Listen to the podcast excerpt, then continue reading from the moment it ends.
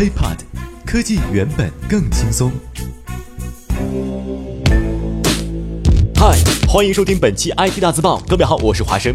首先，我们来关注国际方面的消息。Top two，WiFi 也可以救命。当你遇到了紧急情况，比如驴友走散、野外迷路，一部智能手机可能会拯救你的生命，即便手机没有通讯信号。瑞士联邦理工学院的一个团队正试图将它变为现实。据了解，这个团队研发了一款无人机，无人机能够通过受困者手机的 WiFi 信号来判断受困者的位置。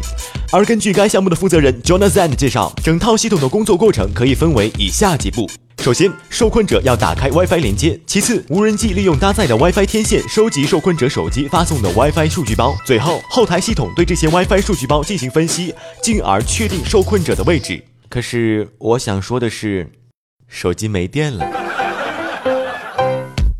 Top one，前苹果员工表示，保密工作压力大，感觉被枪顶脑门儿。很少有科技公司的保密工作做得像苹果这样严格。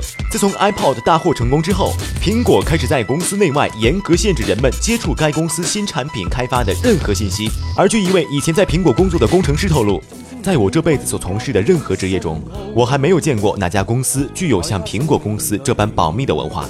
我们通常会被威胁，如果透露任何蛛丝马迹，我们就会丢掉工作。尽管我在苹果工作多年，但是我的邻居并不知道我具体在里面做什么。苹果的保密工作让人感觉压力山大，就像被人用枪顶着脑门一样。你一出错，就可能会挨一枪子。给我老实交代，最近恁在研究啥？快！哼，打死我也不说。哼。我们再把目光转向国内方面的消息。Top three，九零后小伙开公司造火箭，欲挑战国企。一九九三年出生的胡振宇被称为火箭小子。日前注册成功了领克航天公司，这是国内首家提供探空火箭发射服务的私人企业。七月，在内蒙古科左后旗的一处荒漠，胡振宇成功发射第一枚由大学生自制的探空火箭。这位小伙还表示，自己公司目前估值为一个亿。让我们一起祝福这位敢想敢做的年轻人。Top two，魅族新旗舰命名为 IMAX 4G。自打小米四发布之后，魅族的动作可谓变得更加积极。黄章在微博上透露，魅族下一代旗舰将不会再使用钢材质，而是转向另一种新的金属材料。我们推测，很有可能是铝合金。另有消息表明，魅族 IMAX 4G 将会有三个版本，分别为 Pro、Mini 和 Uni。欢迎从火星回来。Top one，华为推出荣耀爱奇艺 X One 平板手机，售价为一千九百九十九元，机身为金属材质，背部采用三段式设计，并没有在机身上露有爱奇艺 logo。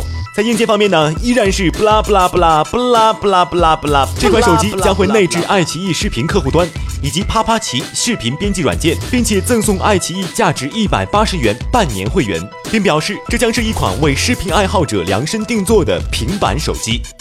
荣耀爱奇艺，谁叫奇艺啊？IT 大字报不报你怎知道？我们下期再见。轻松爽口，让肌肤再无头屑烦恼。